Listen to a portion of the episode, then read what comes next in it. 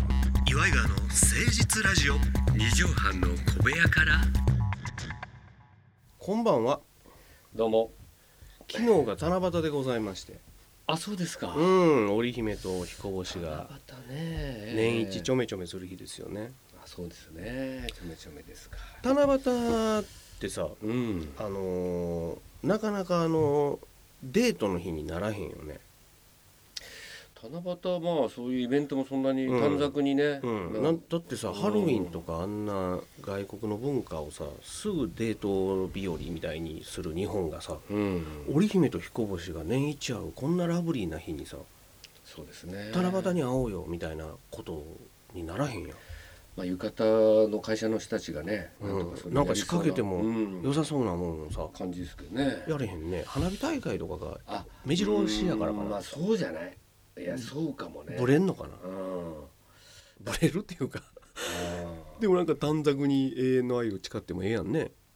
なんかほらひっそりとしてやるうのん二、人でやるもんじゃないじゃないあの彼の思いとか彼女の思いをその短冊にどっかにこう書いてあるからあしたため二て人にはこう会えないあー会えないみたいなさそっちなんじゃないのロマン年一しか会われへんっていう日になってんのか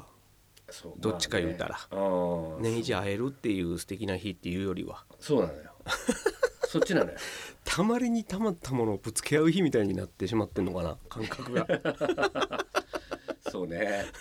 なんかちょっとイメージがねイメージがちょっとあんまよろしくないですけどもねお家とかでやったりするんですかささになんかもうでもお子さんも大きいかあらーやもういやそれはもうねうんなかなか難しいですよよくあの絵馬とかさ、うんあんなんがこう置いてあったりとか七夕の季節のそうこうね笹が置いてあったりとかして、ちびっこ子がさ、うんあのなんか仮面ライダーのうんなんかが欲しいとか書いてあるのやってたね可愛いなと思ってこうう見てたら絶対うん金くれって書いてあるやつあるね。あそうそうそれやっぱりね大人のね 切実な思い書いてある時ありますね悲しいね、うんう、んいや頼み方よって思うんやけどねいつも倒産しないようにとかねもう なんかああいうのちありょっますとけど切なくなるでもザ・ノンフィクションみたいなやつ。でもこの前にねうん私もあの酔っ払ってね、うんうんうんあのーちょっともうちょっとあまり半分ぐらいしか記憶ないんですけど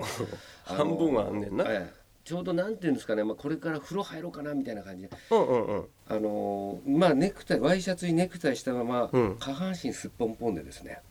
えええええええ上はものすごいフォーマルそやうんなんでかす。よなんか下半身だけパッと脱いでなんか酔っ払って、うんなんかうちのぶ娘のベッドに潜り込んだらしいんですよええ娘寝てんのに寝てんのにほんでね、うん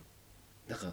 へん酔っ払ってるから覚えてないんですけど、うこんうんう背中をにこう後ろの方から回ってねちちょっと甘えたんそう甘えてうん「うん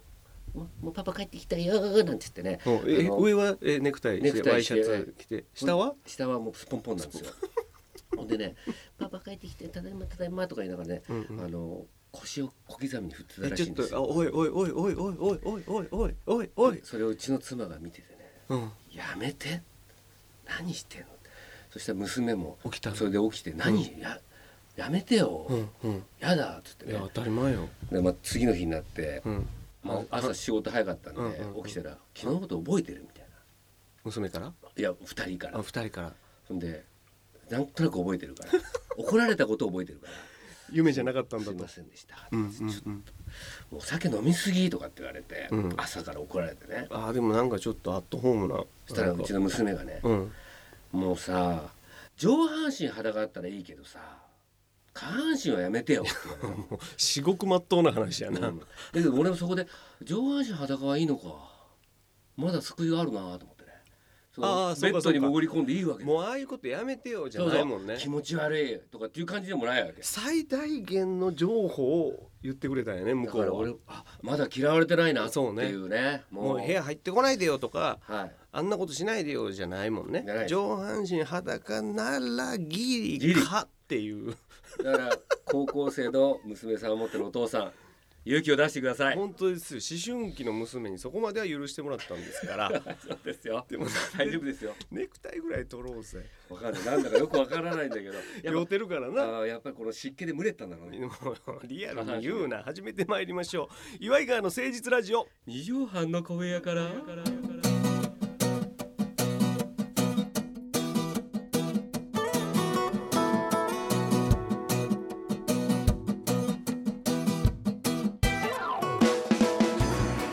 この番組は都内某所のとある2畳半ほどのスタジオから週の初めの月曜頑張った皆さんに今一度火曜日から踏ん張っていただくために岩井川が誠実にお送りしているとってもナイスな番組です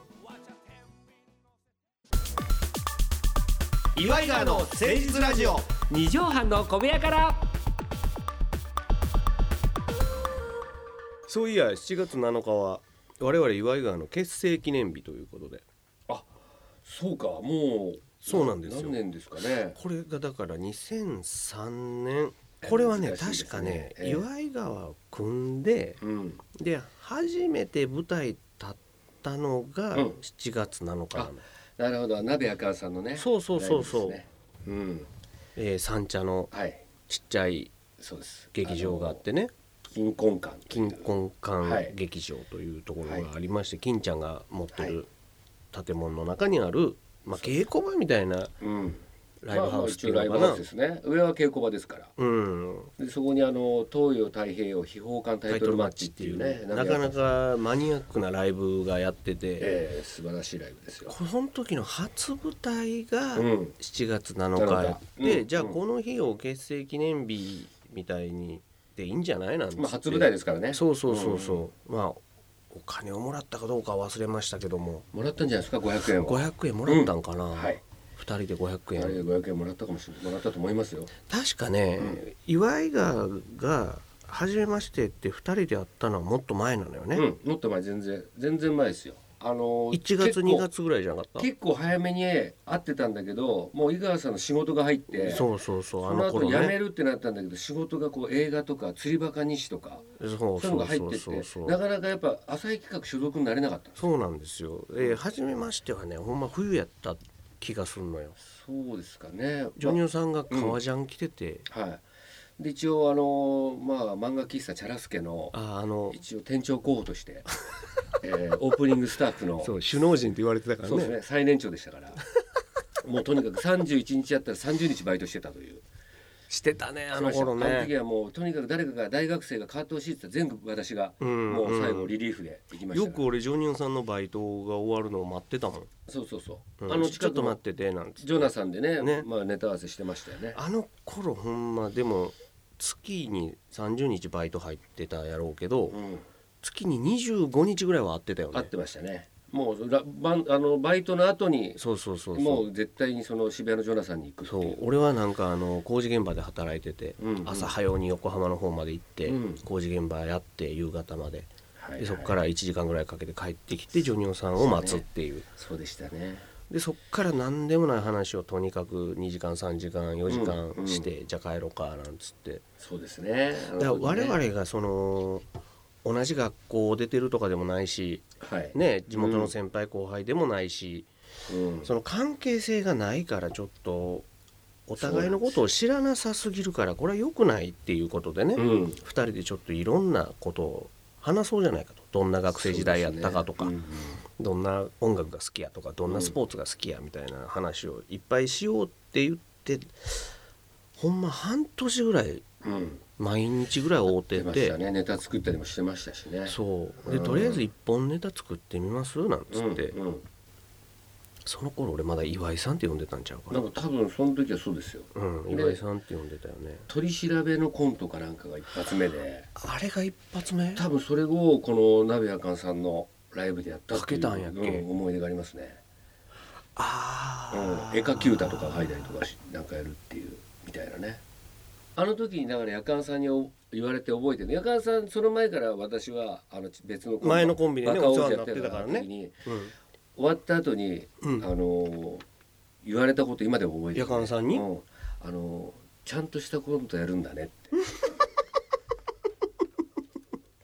あのそれまでの私バカ王子の漫才をね、漫才やったらそれがひどかったもんですから結構ゆるいスタイルのもうまあ緩いっていうか二人とも舞台からいなくなったりとかするんですよ、うん破天荒な感もうじもうのもうなんかわけわかんないいうやってたからねだからそれがスタンダードなコントになったから一本目は結構ベタベタやった気がでするなそうねやっぱり設定自体もまあ、取り調べみたいなんからやってみようかなんつっそうてあれとか医者コントとかねですよね初めはね医者もやったっけ医者もやりましたよねあと漫才もやった気がすんねんな最初の方やったかね漫う才んいやあんまり覚えてない、うんでもその取り調べのやつはうん覚えてんのよでなんでかって言った覚えてんらねそのスケッチブックに、うんあのモンタージュを作るから、お前が見たその目撃したやつの特徴を言えとかっつって、うんうん俺が言うたらそれが絵描き歌かうんなそんうそかうそうになってて、うんで「ジャングルジムがありまして奥さん一人登ってたうんうんあそんなんだったっけ涙で見上げた月一つ」あっという間に言うてそのまんまの絵描いてんねんそのうんうんジャングルジムに奥さんが登っててうん夜空見上げてるあー絵が描いてきてそのままやないかって突っ込むくだりがあるあのーよはいはいはいはいあうだったねそのスケッチブックが家にあずーっとあったかあらーあーあーその下書きしてあるうんうんでこれ何やったっけっていうたんびにそう思い出してたからそれは覚えてる、ああこれそれが一発目だったからねそれが一発目ですね2003年の4月ですよいやもう本当だからあの時のねまあ一緒に出てた、うんまあひろしくんとかねあそうひろしくん猫ちゃん、ね猫ひろしく小ん力さんとかね長州小力さんそうですよもうあその辺から羽ばたいたそうですねキャラクター芸人さんですよねもうみんなあの後バーンと売れてってねうん猫ちゃんが一番早かったかな、うんで小力さんかなそうですねでもうあの会場じゃできんぐらいのお客さんが入ったりとかして、でみんなあのポップな小力さんを見に来てんのに、うん小力さん以外全員マニアックな芸人やから すごい複雑な顔して横須賀歌丸さんそとうかそねうみんなチンチンに滑るっていうみんねなそう元気やすさんとかそうあれ今までの客層と違うぞっていう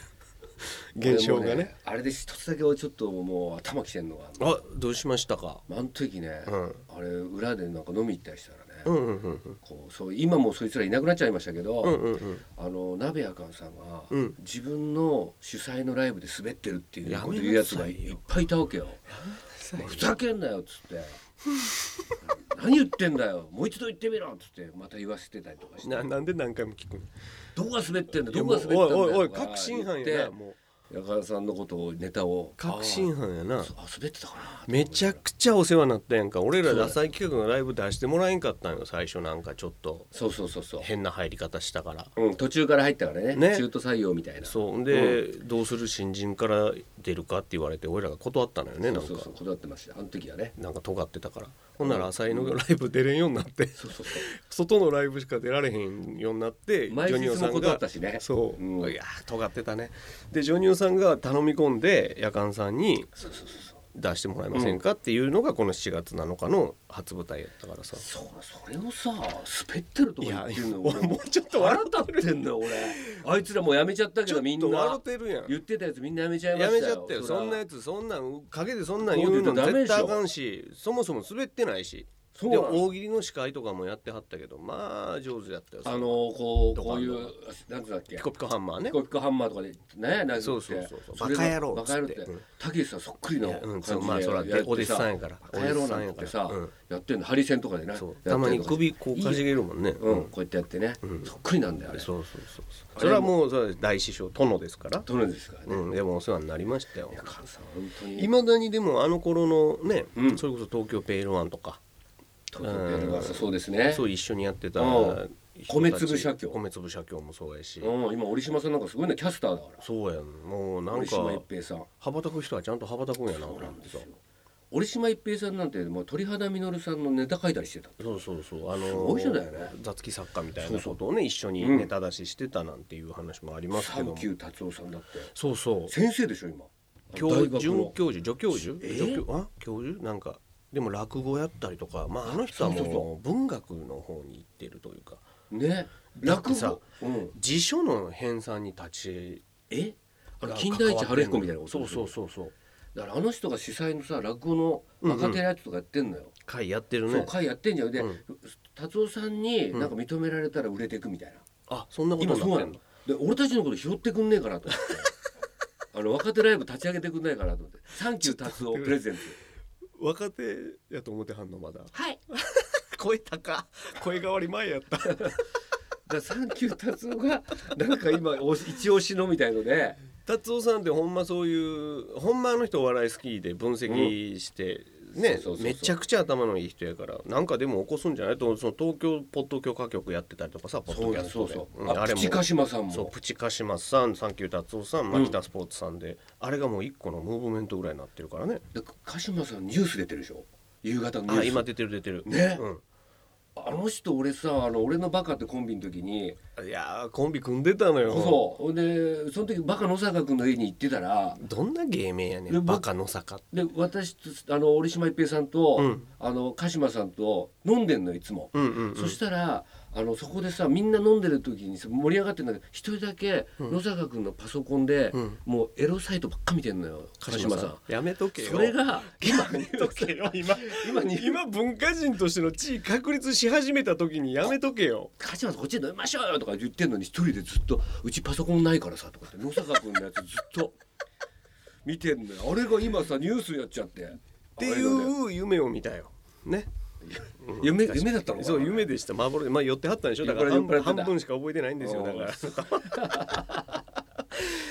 そうですねさあということでもう2週目もお時間でございますえもう結成記念日から1日経った16年目17年目に突入した祝いが今後とも応援よろしくお願いいたします、はい本日じゃあ締めの一句いただきましょう、はい締めの一句お願いします